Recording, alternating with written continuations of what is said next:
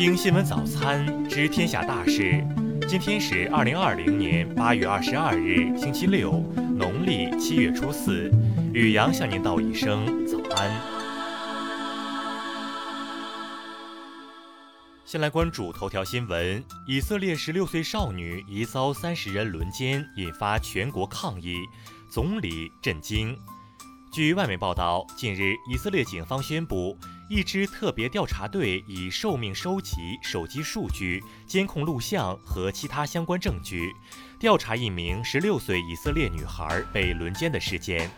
初步调查显示，八月十二日，这名少女与她朋友的一些熟人在度假区饮酒，并一度使用酒店房间内的浴室。据称，就在那里，她遭到了数十名男子的袭击。她说，他们每个人都在等待轮到他们。外媒指出，两名来自以色列北部的二十七岁男子周四因与此案有关而被警方拘留。当局希望利用两人从现场辨认出其他嫌疑人。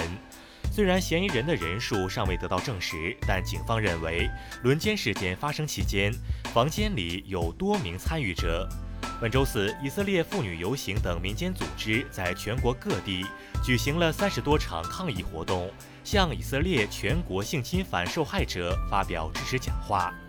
以色列总理内塔尼亚胡也在社交媒体上谴责了这起轮奸案。他表示：“这太令人震惊了，没有别的词可以形容。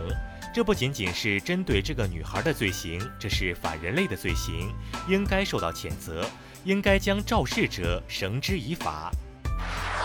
再来关注国内新闻，外交部昨日宣布，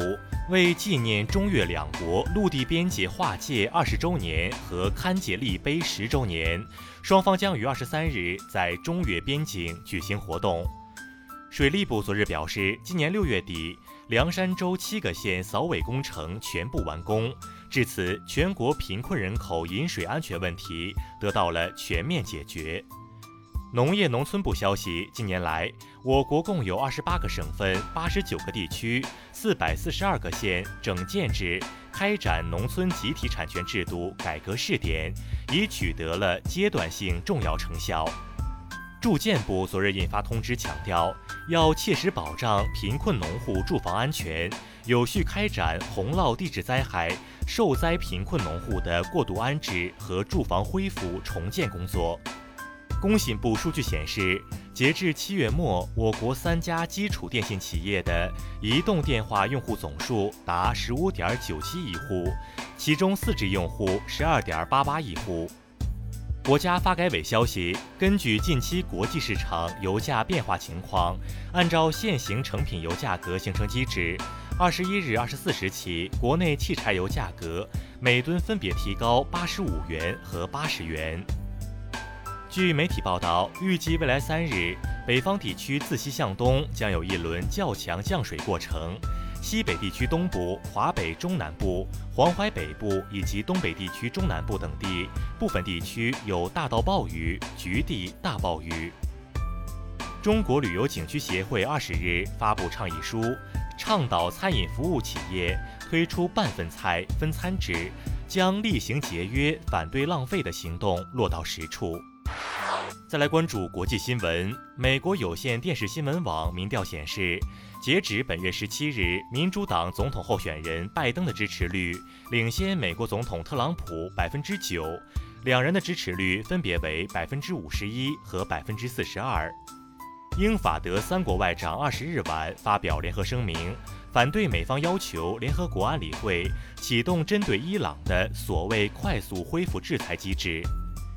据外媒二十一日报道，知情人士称，国际空间站上发生轻微空气泄漏，泄漏点可能在美国舱端，但宇航员安全不受威胁。俄罗斯总统普京二十日再次与欧洲理事会主席讨论白俄罗斯局势。普京说，向白俄罗斯领导层施加压力，从外部干涉其内政，不具有建设性意义。以色列国防军二十一日发表声明称，二十日晚至二十一日凌晨，以军连续三轮轰炸巴勒斯坦伊斯兰抵抗运动位于加沙地带的军事目标。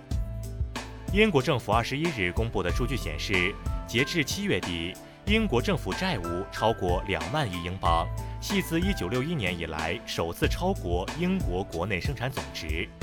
日本政府日前决定，将从九月起放宽部分出入境限制，在实施核酸检测等条件下，允许持有日本签证的外国人再次入境。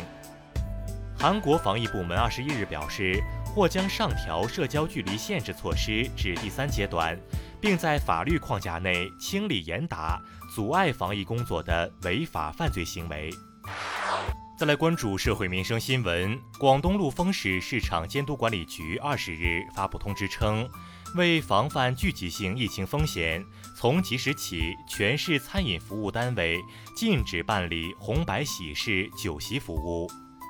二十日，山东济宁两宝寺煤矿发生一起爆燃事故，导致七人死亡、一人重伤、八人暂无生命危险。目前，涉事煤矿已停产整顿，矿长被免职。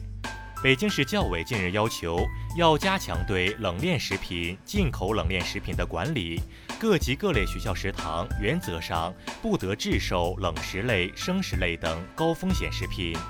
长江口两船碰撞事故搜救和消防工作仍在进行中，经过七个小时的喷水降温和泡沫灭火，截至昨日中午，现场事发游船已无明火。中国经济生活大调查数据显示，二零二零年中国人每天平均休闲时间仅为二点四二个小时，比二零一八年少了二十五分钟。再来关注文化体育新闻。昨晚中超联赛第六轮比赛继续进行，重庆当代一比零战胜石家庄永昌，河北华夏幸福三比一战胜武汉卓尔。中国乒乓球队奥运模拟赛落下帷幕，压轴进行的男团决赛，一团总比分三比零完胜二团夺冠。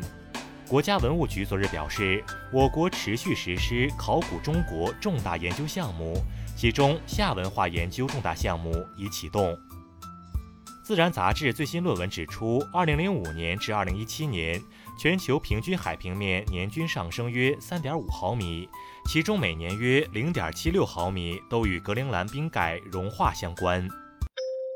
以上就是今天新闻早餐的全部内容。如果您觉得节目不错，请点击再看按钮。咱们明天不见不散。